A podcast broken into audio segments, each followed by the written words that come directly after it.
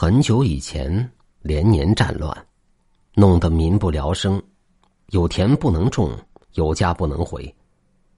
而在一处偏远大山中，有一个无名小镇，因为身处大山之中，受外界影响小，小镇上的人们倒也能自给自足。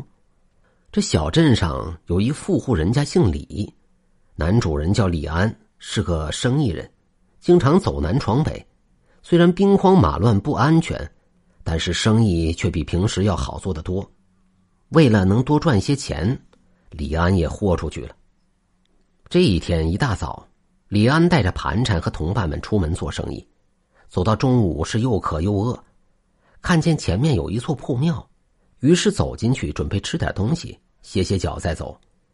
刚一进庙，同伴王大就啊的大叫一声，李安赶紧走进来一看。原来有个死人躺在庙门口，身上衣服破破烂烂，瘦的皮包骨头。王大呸的吐了口唾沫道：“真晦气啊！”拉着李安就要走，李安也摇了摇头。就在准备要走的时候，突然听见这个死人呻吟了一声。李安忙道：“哎，等等，他还活着。”王大诧异的看了他一眼，说道：“就算还活着，也救不回来了。”我们走吧，赚钱要紧，别在这晦气的地方多待了。李安摇了摇头，走过去喊了几声，将这人扶起来，然后喂了口水。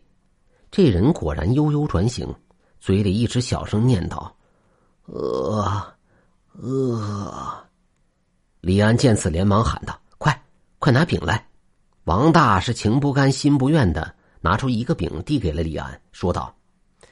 现在这年头，像他这样的人有千千万，你都要救吗？你能救得了几个？李安笑道：“嗨，见着了，但也得管呢；见不着也就罢了，见到了就要管，问心无愧即可。”一个饼下去，这人也慢慢缓了过来。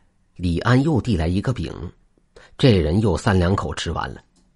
吃完之后，此人连忙对着李安磕了三个响头，道。感谢救命！我赵四这辈子做牛做马都要报答您。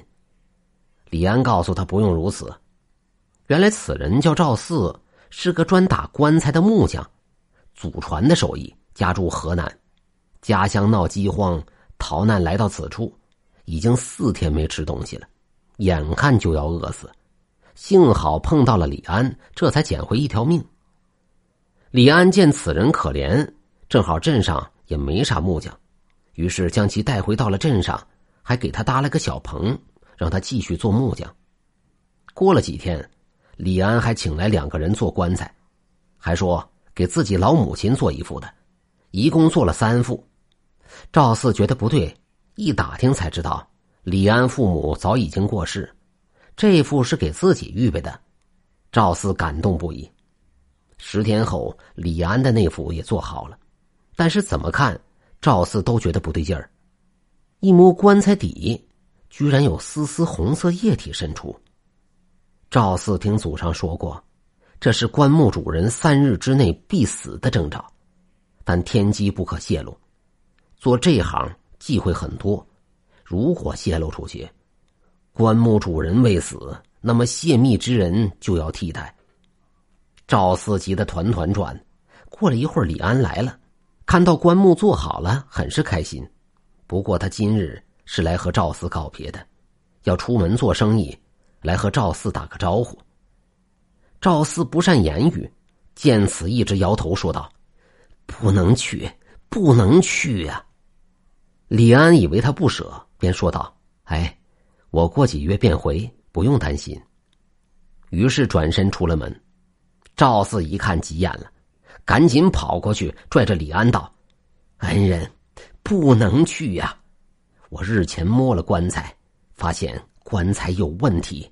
您今天要是出门，必遭横祸呀！”